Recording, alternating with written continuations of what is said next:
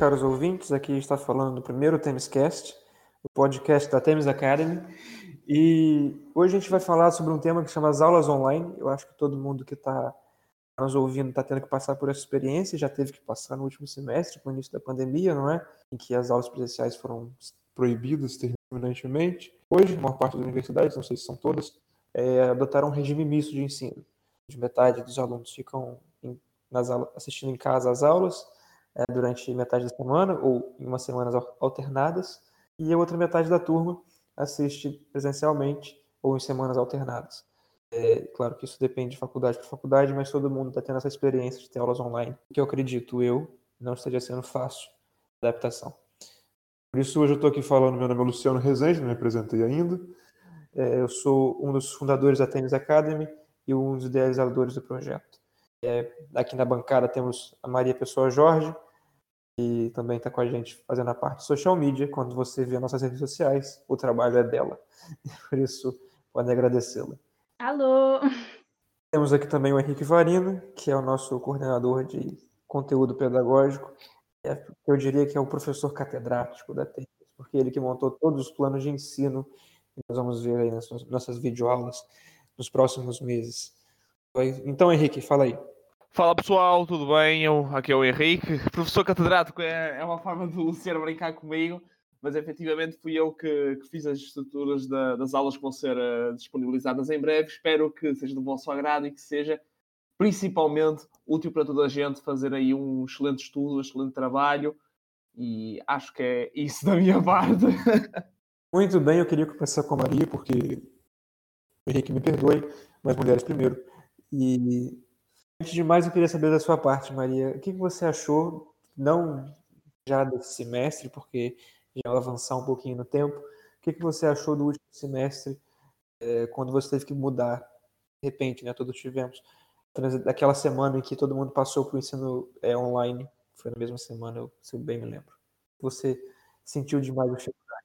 Sim, isto foi. Nós basicamente entramos em uma espécie de quarentena numa quarta-feira e na quinta-feira a seguir tivemos logo aulas online e, e, foi assim uma, uma surpresa porque não estávamos à espera de esta foi uma mudança completa, completa e, e eu acho que ao início ainda, ainda cativava mais, mas depois chegou a certa altura em que aulas muito compridas e há sempre aqueles iniciais 15 minutos de está tudo a ouvir, está tudo bem, aquelas coisas de vai, não vai, e a certa altura, com o desenvolver das aulas, nós perdíamos um bocado e, e é uma pena, mas tudo o resto acho que a experiência não tem sido 100% eh, positiva. Em termos de estudo, assim, eu não sei, talvez agora você esteja mais adaptada, mas o que você sentiu de mais dificuldade em termos de ter que estudar em casa? Não sei se você tinha por hábito ou tinha por hábito na biblioteca. O que você sentiu mais dificuldade? Não, eu sempre fui muito mais de biblioteca e acho que foi aí que isto falhou na sua maioria, porque faz muita falta a acessibilidade que nós tínhamos a livros e a acessibilidade que nós tínhamos ao conteúdo do nosso curso, que está tudo em livros, está tudo no papel. E, e ficava, ficou muito complicado uh, em ter que estudar de casa, como é óbvio que há aquela aquela facilidade de desconcentrares em casa, que é o trocador, é a televisão, é, é, o sofá, que é muito confortável e as pessoas ficam, perdem muito eh, o foco nesse aspecto e, e, claro que não ajuda não termos a biblioteca jurídica que é estudar na biblioteca das faculdades, não é? Claro, claro que sim. É, e, e já agora, esse, essa dificuldade se expressou nos resultados dos exames ou você conseguiu manter a média com um esforço maior nos estudos? Eu, assim, eu acho que inicialmente hum, eu acho que se notou mais não foi tanto nos exames, foi no stress a estudar para os exames, porque eu sabia que não estava tão bem preparada, eu sabia, eu sentia, então aí o stress aumentou exponencialmente, porque quando se começa a perceber, ok, eu não estou tão bem como deveria estar, eh, tens que ter eh, outros, outros, não é outros cuidados, mas é a outra intensidade de estudo que, que seria diferente com a possibilidade de ir para uma biblioteca, não é? Sim, sim, com certeza. É, eu também senti essa dificuldade e não se pensou tanto nos resultados dos exames, mas mais em termos psicológicos mesmo, da ansiedade, que foi muito maior nesse semestre do que nos últimos. Sim, isso da, da ansiedade não, não houve como agora este primeiro semestre que foi por a quarentena não, não houve nada. E nós, como eu e o Henrique, pelo menos, chegámos a ter aulas que eram aulas de três horas completamente seguidas e, e a certa altura, numa aula assim, começas com outro tipo de stress de ok, eu acho que não estou a aprender quase nada, eu estou estou completamente desconcentrada e, e, o stress aí aumenta imenso. Com certeza.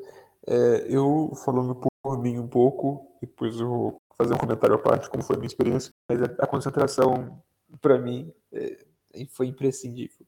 Eu, eu, não me concentrei em absolutamente nada, eu não consegui assistir uma aula online, eu ainda não consigo assistir nenhuma aula online.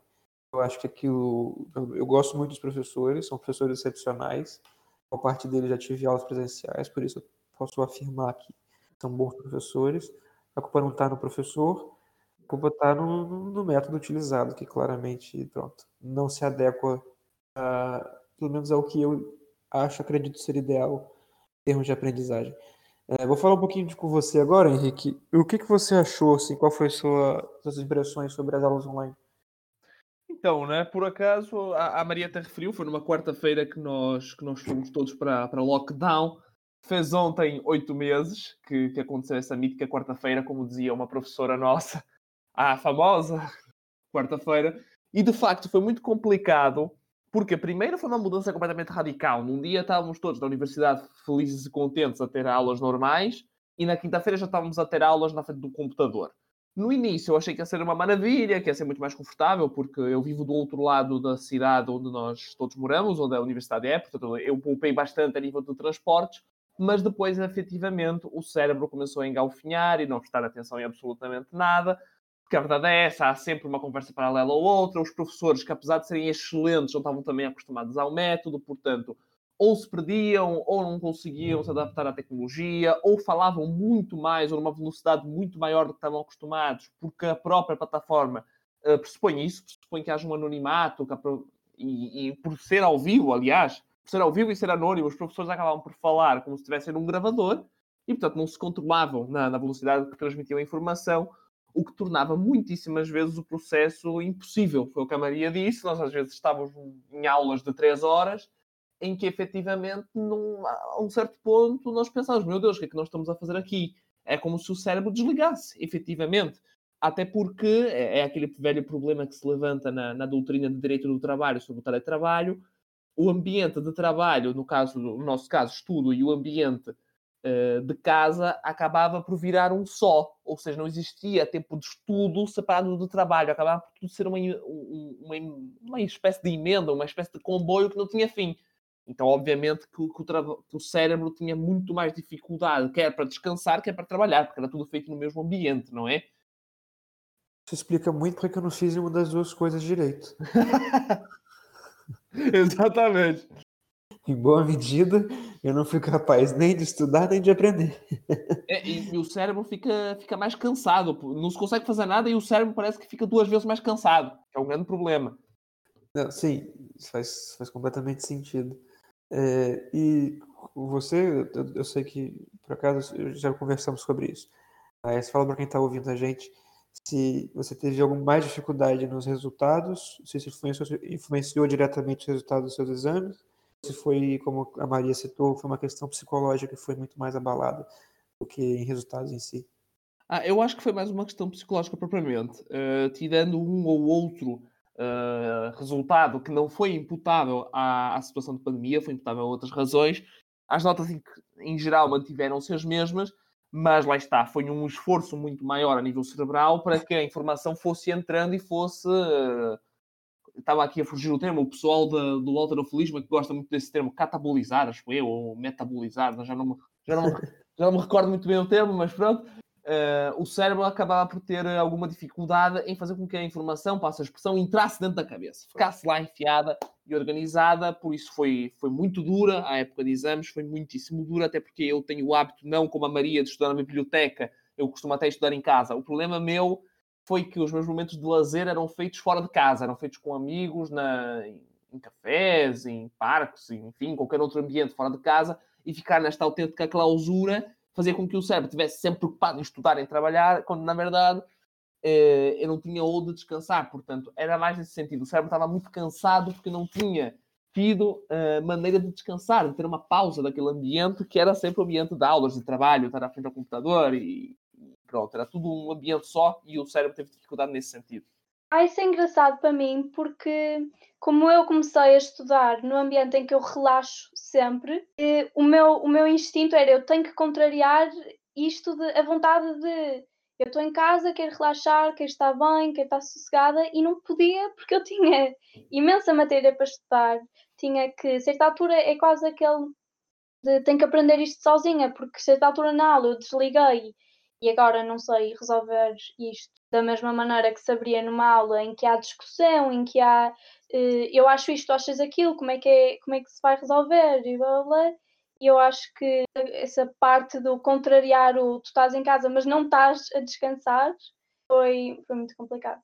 É, exatamente, eu acho que é mais o. Eh, apesar de eu e, e, e tu temos uma perspectiva diferente do problema, ou seja, tu usavas a casa para descansar e, enquanto eu era o inverso, eu usava a casa mais para trabalhar, no meu quarto. O problema era sempre o mesmo, o ambiente e a abordagem que o ensino era feito uh, dificultava muito que o cérebro conseguisse fazer essas, essa dupla dissociação de ambientes e, e, também de tempo, não é?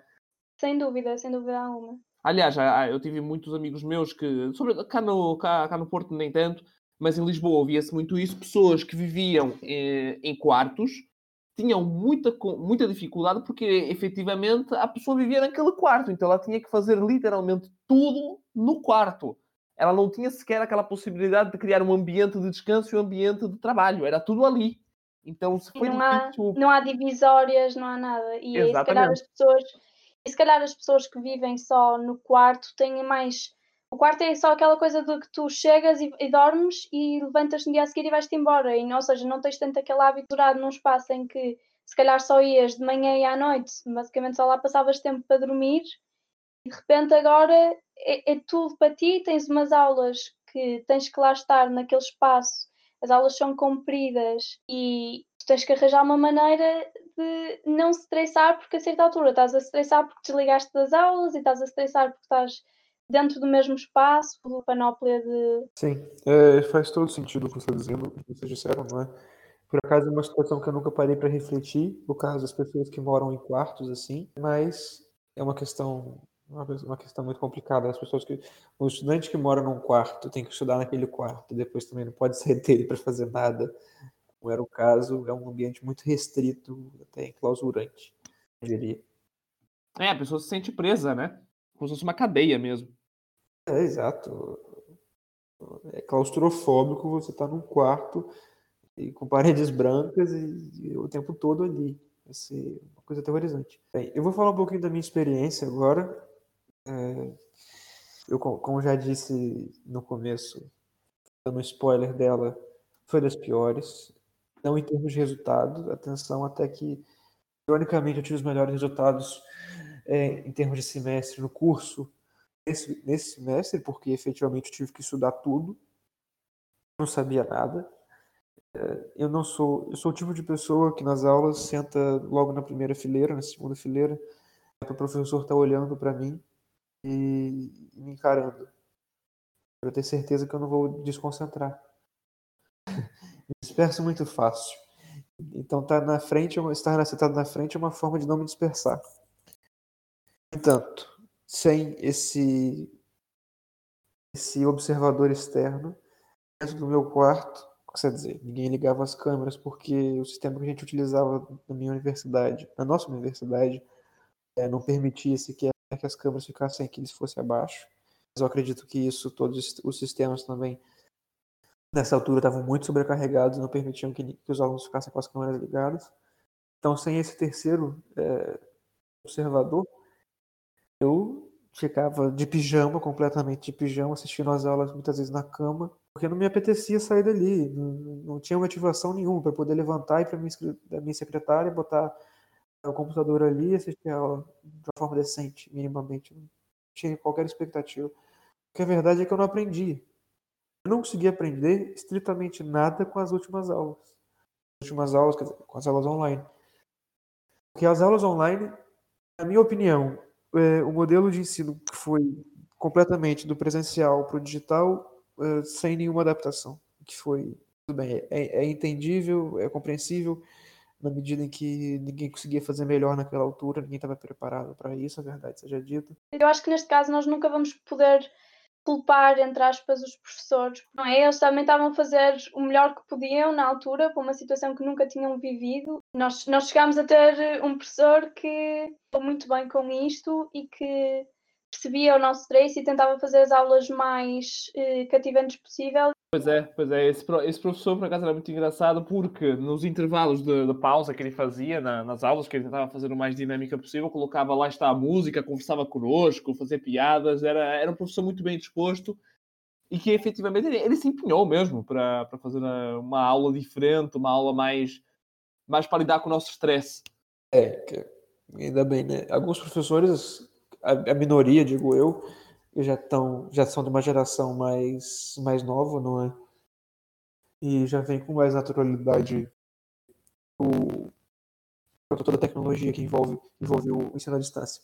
Portanto, na nossa universidade nós temos alguns professores que são mais velhos, acredito que seja um caso de todas as universidades de Portugal, que são pessoas que efetivamente não tinham hábito nem de usar o Word, como que dirá fazer uma aula online.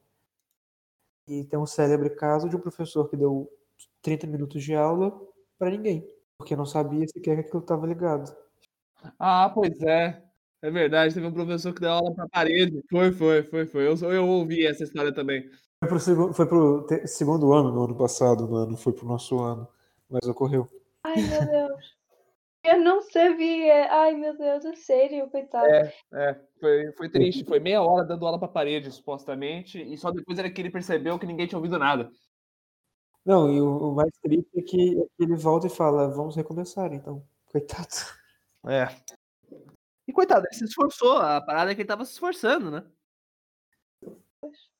Olha, eu tenho, eu tenho pena porque realmente há pessoas que não se conseguem, eh, não se conseguiram adaptar tão bem ao modelo e, e tenho também pena pelos alunos porque infelizmente também perdem muito e especialmente cadeiras, há, há determinadas cadeiras que são tão importantes para a nossa formação esses 30 minutos de aula eram valiosos. Isso era a aula que era, quer dizer, era uma disciplina muito difícil, famosa por reprovar imensos alunos. Portanto, foi uma perda para alunos. E assim, a, a, grande realidade é que a maior parte das disciplinas que são de uma complexidade maior tem professores catedráticos muito mais velhos, não é? São professores muito mais velhos. São gerações diferentes pessoas que lidam com muito menos naturalidade uma, uma aula online, que para o professor de 30, 40 anos é uma coisa muito, muito simples, banal. Agora, para o professor de 70, 80, já pode ter alguma dificuldade, está em razão da, da pouca, né, pouca adaptação, pouca utilização desse tipo de tecnologia. É, é verdade, porque às vezes não é nem por maldade ou por incompetência, isso que você estava falando, né? É, é só um desconhecimento mesmo da, da plataforma, da dinâmica, todo esse mundo novo. Porque, querendo ou não, a internet é uma coisa relativamente nova. Ou seja, é, nós somos a, a, primeira geração, a primeira talvez não, a segunda, vá. Estamos a pegar na internet numa, numa perspectiva de isto é a nossa vida desde sempre. E, e é, isso também é faz muita diferença. É, nós somos a primeira geração que já nasceu com ela existindo. A questão é essa. ah, é verdade. É verdade.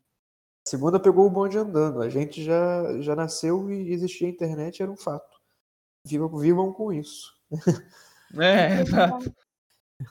É, engraçado que eu, de algumas das respostas que nós recebemos no Instagram, é, há sempre esta, esta ideia que passa que é depende do professor, porque realmente houve professores que, é, no meio desta situação estranhíssima, são a dar hum, uns melhores do que outros. E eu acho que isso foi um sentimento que passou para toda a gente, independentemente de, da faculdade, independentemente do curso, que foi a ideia de realmente há muitos professores que são ótimos e que presencialmente são, as aulas são um show, mas que online não conseguiram passar a mesma. Eu vou-lhes chamar magia, mas uh, não conseguiram passar a mesma experiência e, e isso afeta muito, porque pronto, é, é uma experiência diferente. Sim, sim. É, é isso. Nós tivemos um professor, pelo menos vocês tiveram, não é? Um professor excepcional que conseguia lidar com aquilo de uma forma grandiosa. Alguns professores tentaram até inovar. É, alguns professores, por exemplo, é, não foi. Quer dizer, agora está sendo o nosso caso, porque, pelo menos no meu caso, é, tem um professor particular que criou um podcast, que ele chamou aquilo de podcast, mas na verdade é só umas aulas gravadas é, num tempo mais curto, de 20 minutos assim. Pronto. Chamou de podcast, mas não é bem um podcast. E o tenta, efetivamente tenta que a gente utilize aquilo para poder estudar. Eu nem era aluno dele e acabei ouvindo esses podcasts. Eu ia dizer a mesma coisa, porque eu acho que a maneira como as coisas foram feitas foi muito interessante, porque era pequeno, curto, era direito ao, ao, ao assunto, e se não percebeste, conseguias fazer aquela coisa do, por exemplo, do Spotify, que é passar uns minutos para trás, e, ou uns segundos para trás, aliás, e ias adaptando, ias percebendo tudo com muito mais facilidade, e eu achei que isso foi uma ideia ótima, mas isso também, como é o caso, era um professor e soube lidar, se calhar, melhor com a situação. O podcast, é, esse foi qual, qual disciplina que foi? Eu já não me lembro, foi, acho que era a União Foi Direito da União Europeia, se não estou em erro. Europeia, pois. Tentaram fazer o mesmo com, com outra disciplina e não correu tão bem. Correu, não é? Razoavelmente bem, na medida que, do possível, mas efetivamente esse professor de União Europeia tinha um podcast excelente de União Europeia. Tinha mesmo, tinha mesmo. Eu até fui, eu até aproveitei para, para rever umas certas matérias uh, de direito da União Europeia através daquele podcast. De facto deu muito jeito, porque é uma, ele soube lidar efetivamente com a plataforma. Ele soube usar dos instrumentos que ele tinha, da qualidade técnica que ele tinha e da, da própria dinâmica que ele tinha, porque ele também é, é um professor jovem, para conseguir uh, usar aquela tecnologia de podcast a favor do ensino. E eu acho que funcionou muito bem e os alunos dele tiraram maiores resultados precisamente por conta dessa tecnologia que ele soube implementar devidamente nesses tempos de, de pandemia. Então ele de facto fez a diferença para os alunos. Ah, eu não sabia que os resultados tinham sido melhores, mas isso é, é ótimo. É, ainda bem e nota-se nessas coisas, não é? Desde que uh, esta inovação continue a gerar resultados positivos. É, é isso que se quer, exatamente. E, aliás, uh, o nosso projeto, a Temis, acaba aí precisamente nessa senda. Nós queremos é que o resultado dos alunos, o resultado final, no caso, o resultado dos alunos, seja melhor do que até então foi, não é? E a prova de que isso acontece é precisamente o podcast que nós estamos a nos referir agora desse professor, que efetivamente gerou uma mudança na, na aprendizagem daquela disciplina, no caso do direito da União Europeia, e que possibilitou que os alunos aprendessem melhor, que é isso que se quer, efetivamente. Eu acho que só prova este modernizarmos o nosso curso, o nosso, a nossa área, só traz benefícios para toda a gente. Porque o professor teve alunos com melhores resultados, teve se calhar aulas, eh, dava esta parte teórica em podcast, e se calhar tinha as aulas que eram mais práticas, eram mais interativas porque os alunos chegavam mais. E, e também é ótimo para os alunos porque acabam de perceber a mais da matéria, têm melhores resultados. Portanto, isto é tudo um benefício enorme de modernizarmos uma, uma área como a nossa que está tão presa no, no passado. É, o que eu ia dizer é isso. É, a minha, a minha confissão é que o direito da União Europeia, para mim, foi das disciplinas mais difíceis que eu já cursei. Foi a única disciplina que eu reprovei no exame, de todas as disciplinas da universidade. Então, realmente, eu tinha alguma dificuldade. E quando eu fui, fui escutar o podcast, eu achei muito interessante. Inclusive, é um professor muito dinâmico e quem sabe no futuro não participa de um podcast conosco e nós não identificamos os podcasts que estão no Spotify, não é, Henrique? É, exato, está no Spotify. São, são realmente boas aulas. Se esse professor permitir, depois a gente pode fazer a indicação. Vale a pena ouvir alguns conteúdos lá, até a nível de conhecimento geral. É muito interessante. Bem, é, falando, terminando, só para pontuar, a minha grande dificuldade com as aulas online é, é justamente a concentração e, e, eu tive que estudar toda a matéria de todas as disciplinas que eu estava cursando na época de exame, uma coisa que eu nunca tinha feito. Então foi como se eu tivesse ido à farra, aqueles alunos que antigamente se dizia, não é? Que iam à farra todos os dias, que saíam, iam aos corpos e tudo mais, que chegavam na época de exame, se trancavam no quarto é, e tinham que estudar tudo. A única diferença é que eu estive sempre trancado no quarto. Eu não fui a farra nenhum dia. Eu é, exatamente. Tive anos. é verdade, é verdade. Por acaso falou-se muito disso, sobretudo dos alunos do primeiro ano, porque dizem sempre que o, o primeiro ano de faculdade é o melhor ano da, da vida das pessoas, né? Porque tem que, tem que criam responsabilidade, tem que equilibrar a vida pessoal com a vida de, de estudos, que é uma vida pesada, é uma, é uma vida que exige responsabilidade. E desta vez eles tiveram só que arcar com a parte da responsabilidade, eles não tiveram a parte da liberdade no sentido de poder também aproveitar um pouco do, do mundo que, que dessa abertura de porta, dessa abertura de porta, perdoem-me, que, que o ensino superior dá na vida das pessoas, não é? Eles ficaram na prática, o, o pessoal do primeiro ano ficou na prática trancado em casa, a ter só a parte, entre aspas, passiva do ensino superior que era ir às aulas. Certo, eu, eu acho que realmente, e eu vou também partilhar aqui o que foi para mim mais difícil, que já tinha dito, a questão do tempo, a duração das aulas, e foi as respostas, muitas das respostas que nós recebemos um, ao nosso story no Instagram foi também uma questão de a duração das aulas não é uh, não, não, não funcionava. Simplesmente ter aulas três horas seguidas, certa altura, o cérebro estava uh, noutra. Estava noutra, estava no computador, estava na televisão, seja o que for, mas não estava uh, atento às aulas, impossível. E, eh, quer dizer, o tempo das aulas, na minha opinião, é, é o maior pecado cometido durante a pandemia, porque efetivamente já existem alguns estudos é, que comprovam que essas aulas muito longas são prejudiciais, até presencialmente, o que dirá a distância, que, que a taxa de retenção, de atenção que os alunos conseguem, atribu que conseguem dar aos professores é manifestamente menor. Não é? E principalmente a nossa geração. É, é sempre importante lembrar que a nossa geração é a geração da internet, mas é uma geração que aprende de uma forma muito diferente. É, sem dúvida, sem dúvida. Porque o, o mundo que nós, que, nós, que nós vivemos é diferente, não é? Então o ensino do direito, o direito é uma ciência social, ele tem necessariamente que acompanhar os movimentos da sociedade. Se a sociedade muda e o, e o ensino não acompanha junto, é, fica um pouco defasado, não é? Aí o próprio direito acaba por não cumprir a sua função, que é acompanhar a, o desenvolvimento da sociedade. Exato. Quer dizer, o direito, o direito tenta tendencialmente acompanhar as, as evoluções da sociedade. A grande questão é que o ensino do direito não está acompanhando. É, exato. Não está. E acho que isso também envolve imenso na parte que eu disse, por exemplo, pessoas como eu que estão habituadas a estudar em bibliotecas em que tens uma acessibilidade automática aos, aos livros, à doutrina, e de repente dás por ti a ficar um bocado desesperada porque nada disso está no mundo digital tens, tens tudo em papel, como é óbvio, não é? Mas fica, fica mais difícil estar o estudo em tempo de pandemia em que estás confinado à tua casa quando não tens tanto material por onde, por onde estudar. Sim, e só para fazer um adendo, eu acho que você tocou num ponto muito interessante, Maria, que é, que é não ter nada é, do, do, das matérias de direito no mundo digital. Essa é uma dificuldade particular de Portugal e talvez outros pequenos países, né? Porque efetivamente você estuda direito no Brasil, e já foi a minha experiência, fiz um ano de direito no Brasil.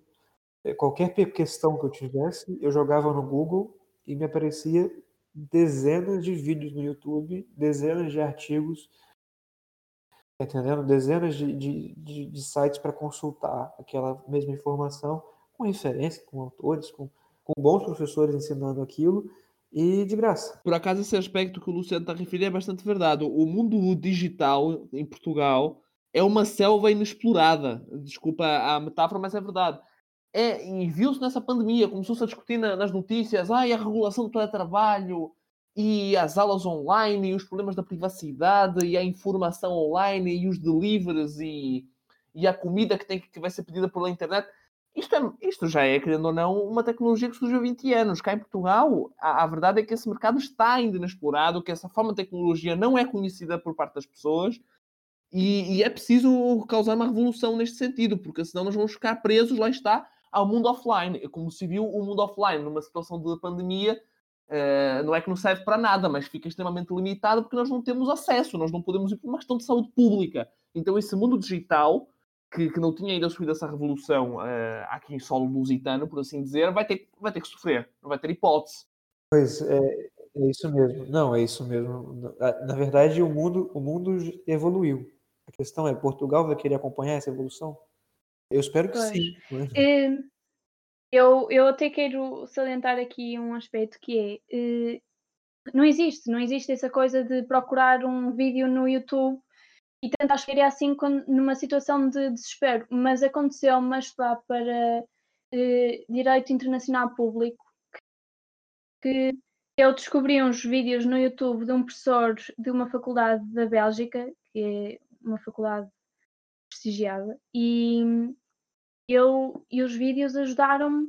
Eu também estava a fazer a cadeira em inglês, mas uh, ajudou-me de outra de uma forma que eu não consigo explicar a perceber tive uma facilidade a perceber uma cadeira tão complexa que eu só pensava, quem me dera que isto, quando, por exemplo, quando tive fiscal, eu só pensava, quem me dera que eu houvesse os mesmos vídeos como houve, porque eu não estou a pescar nada, eu preciso de, de um professor assim no YouTube a explicar umas coisas quase passinho por passinho, e a pôr as coisas então, em, em, vídeos de, não sei, tinha um pai 20 minutos, mas punha as coisas simples, simples, e eu, ai, quem me dera que isto houvesse mais, mas realmente não, é verdade, é verdade. Não, não há. É uma simplicidade, uma simplicidade muito grande. Eu, eu tinha esse hábito de, de estudar por, por vídeo no, no, Brasil. E pronto, aqui em Portugal, quando eu cheguei, eu fiquei muito assustado, porque eu via, pronto, eu vou ter, só tem uma opção, eu tenho que ler os livros, não tem outro jeito. E a nossa geração é a geração do vídeo. As pessoas têm que entender isso. É, a nossa geração é a geração do YouTube. A geração que é que, que não sabe pregar um prego na parede, mas se tiver alguma dúvida, vai no YouTube e vê como se prega. Sim, e é, e é, uma, e é uma geração muito visual, e isso nota-se imenso pelo toda a importância que nós damos às redes sociais e quanto mais uma página é simples, por exemplo, uma página de Instagram, quanto mais fácil é de ver a página, mais interesse nós temos, mais limpa e assim. Nós somos muito visuais e quando há essa hipótese do vídeo, também há sempre aquela hipótese de apresentar as coisas esquemáticas que não há num livro de 500 páginas, que é tudo letras a 12 minúsculas, em que é tudo corrido. Eh, não dá, não, não dá para nós adaptarmos uh, o que é a nossa geração e como é que a nossa geração aprende melhor. Eu acho que a nossa, a nossa geração, eh, mais do que visual, ela é audiovisual. Porque tudo, uh, porque visualizar, nós também podemos visualizar quando estamos ler alguma coisa. É preciso que haja um, uma, um envolvente, um surrounding, desculpa o termo em inglês, mas estava a fugir o termo em português. É, é preciso que haja não só uma abordagem visual apelativa, simples, agradável, mas se ela for acompanhada por uma transmissão oral de conhecimento, ela ganha ainda mais vida. Exatamente. Não sei se vocês concordam comigo nesse sentido. Eu acho que Sim. a nossa geração Sim. aprende muito mais através dos ouvidos, alinhado com, com a leitura, no caso da visualização do, do que se está a ouvir.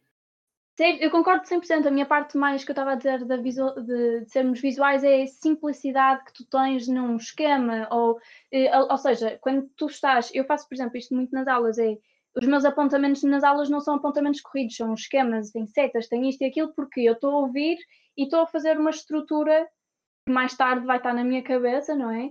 E eu acho que, que é muito isso. É, o que tu estás a dizer é basicamente ouvir a voz do professor e fazer o esquema mental através de, de apoios visuais.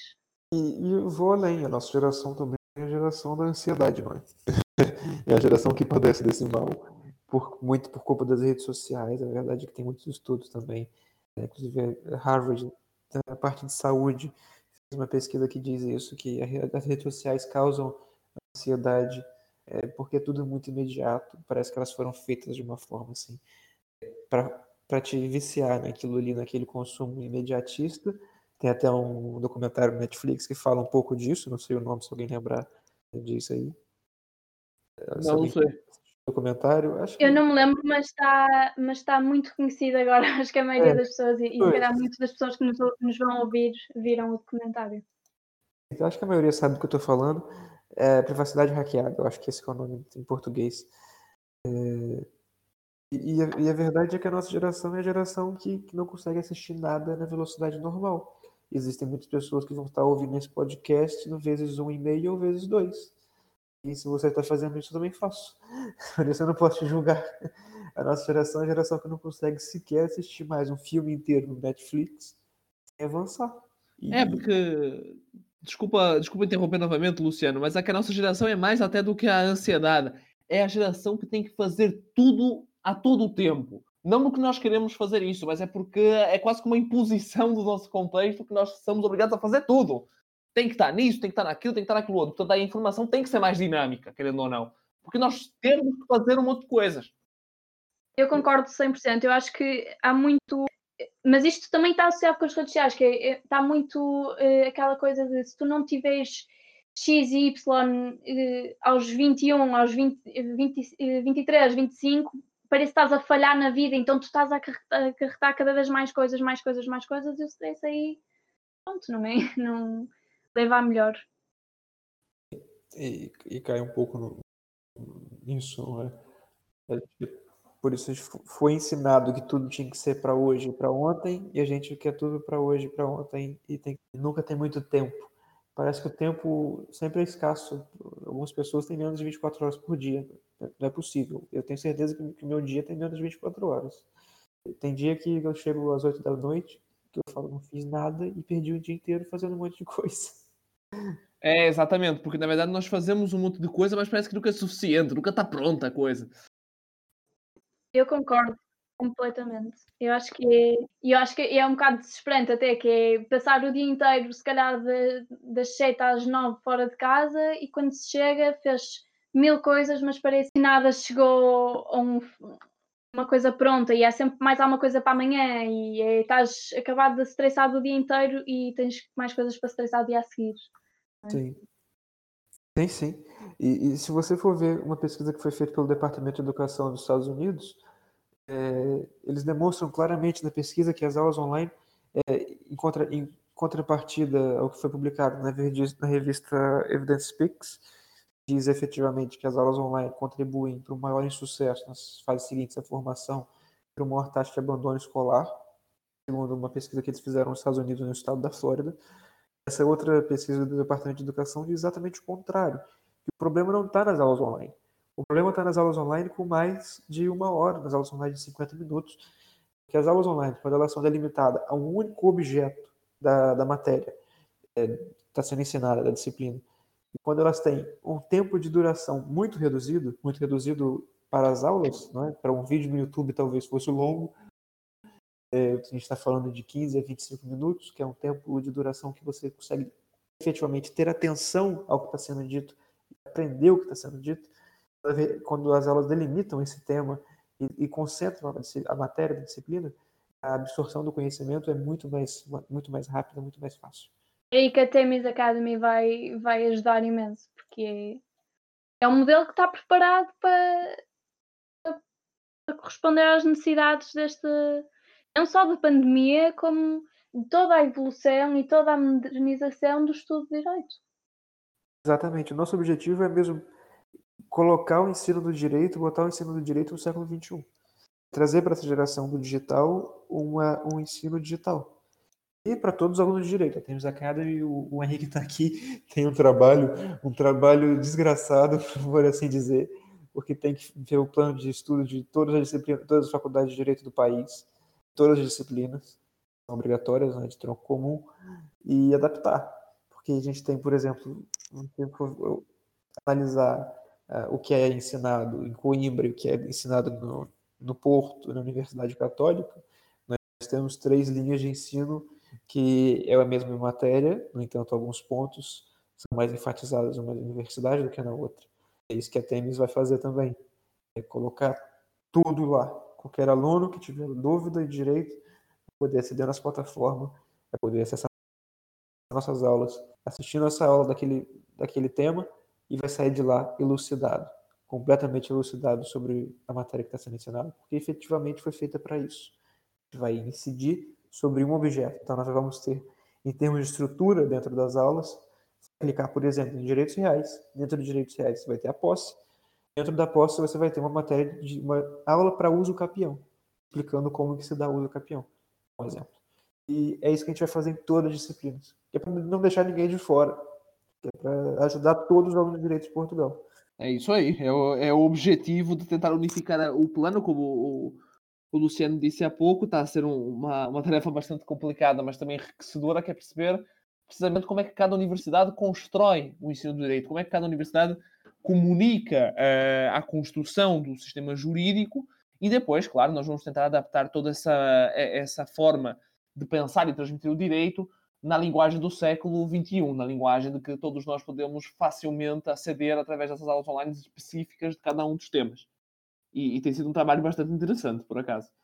É aquilo que eu sempre digo, é, é o criterioso sem perder o rigor, não é? É isso A gente mesmo. tem simples e rigoroso.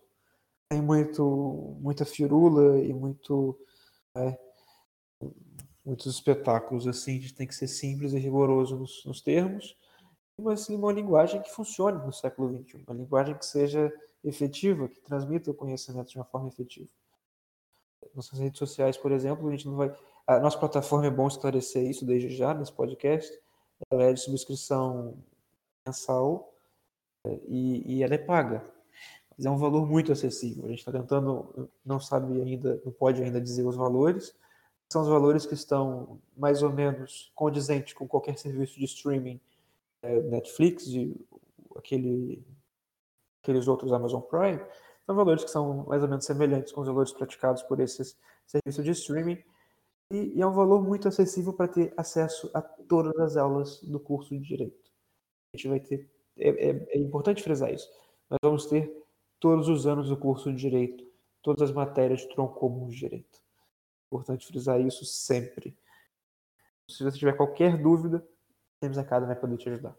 Eu, desculpa, eu não ouvi, Luciano, mas o que eu estava a dizer era que quase que dá vontade de ter, ter tido isso em algumas cadeiras, não é? Porque eu, como tive esse caso específico de direito internacional público. Agora, se eu pudesse ter tido isso para outras cadeiras, era, era, era tão bom, não é? E agora vai ser ótimo, eu acho que especialmente, não só para os alunos da licenciatura, mas muito para os alunos da licenciatura que têm é um choque a entrada para o ensino superior, terem esta ferramenta vai ser, vai ser uma ajuda enorme. Eu, eu, eu espero que sim. É o que eu gostaria de ter. Eu, eu quando eu cheguei em Portugal, eu vi que eu precisava de ter suporte de ensino não existia. E maturei essa ideia durante um tempo até ter a oportunidade, através do Startup Voucher, de concretizar essa ideia com outros colegas. A verdade é que a Thames Academy é necessária para esse momento, principalmente no momento que o acesso às bibliotecas ainda é restrito, às vezes é até proibido de todo, e a, a grande realidade é que nós não sabemos quando a pandemia vai passar. Nós não sabemos quando que nós vamos poder voltar à vida normal. Porque dizem que esse é o novo normal, mas é um novo normal, claro, não é perpétuo. Agora a gente vai ter que voltar à nossa vida normal, sem máscaras, e nos Será? públicos. Mas eu espero que sim, eu sou uma pessoa otimista. Eu, por acaso, não sou muito otimista. Pode ser que, que esse novo normal seja o definitivo, nós não sabemos, né? Não, eu espero que sim, eu espero que sim é, para uma perspectiva otimista da, da coisa. Eu acho que isso tende a melhorar todas as pandemias do mundo. Gente, nós já vivemos na história, né? Vão, vai passar. A questão é, vai passar, mas quando vai passar? Exato. Por isso que é bom a gente já estar tá preparado e adaptado a esse ensino online e até para o futuro, mesmo que passe. A Thames Academy vai ser uma mais-valia em qualquer momento, com pandemia ou sem pandemia. Isso eu tenho certeza. É isso aí. E acho que é tudo. Se alguém quiser fazer uma consideração final, essa é a hora. Eu, se calhar, aproveito só para dizer que se houver. Eh, nós estamos muito presentes nas, nas redes sociais e acho que se não tivéssemos a ter um bocado contraditório, porque somos todos. Estamos aqui a apresentar plataformas digitais e não estarmos muito atentos às nossas redes sociais seria eh, não é? um, uma contradição enorme. Mas pronto, se houvesse alguma questão, se quiserem uh, tornar, fazer perguntas para que se possa abordar noutros temas ou alguma coisa que, que nos mandem mensagem, nós temos todo o gosto. Exatamente. Mandem mensagem para as redes sociais. As redes sociais da Temos Academy são muito profissionais. Nosso pessoal, nomeadamente a Maria, que cuida das nossas redes sociais, é um trabalho incrível posta conteúdo sempre, está sempre divulgando nossas iniciativas. A gente vai ter dois podcasts, como eu já disse no início do, do programa, é, por mês, no dia 15 e no dia 30. Esse está saindo no dia 15, espero eu. E as redes sociais estão sempre publicando coisas. É, nós vamos ter com muito conteúdo gratuito. O podcast é só um deles. Nós vamos ter outros conteúdos também, além do podcast, é, formações, workshops e palestras. Isso um pouco mais para frente, quando é, nossos recursos e, e, o nosso tempo disponível permitir, porque nesse momento a gente está focado na criação das aulas, na gravação das aulas, na criação da plataforma, que já demanda tempo considerável, acreditem, não é tão fácil assim fazer um site muito bem estruturado. É, se tiverem, mandem os seus comentários, seus e-mails também para o nosso e-mail do podcast, que é podcast@temesacademy.com podcast.temesacademy.com. Se tiverem algum e-mail relacionado a esse podcast, alguma coisa que a gente esqueceu de falar hoje, manda para esse e-mail que a gente vai ler no próximo episódio. Por isso, eu me despeço, meus amigos vão se despedir também, e até a próxima. Obrigado por ouvirem. Obrigado, gente. Eh, até a próxima. Estejam atentos eh, às nossas redes sociais e nos vemos numa próxima. Abraços. Muito obrigada a todos por terem ouvido. Eu subscrevo o que os meus colegas disseram. Hum, esperamos que seja de vosso agrado e até à próxima. Tchau.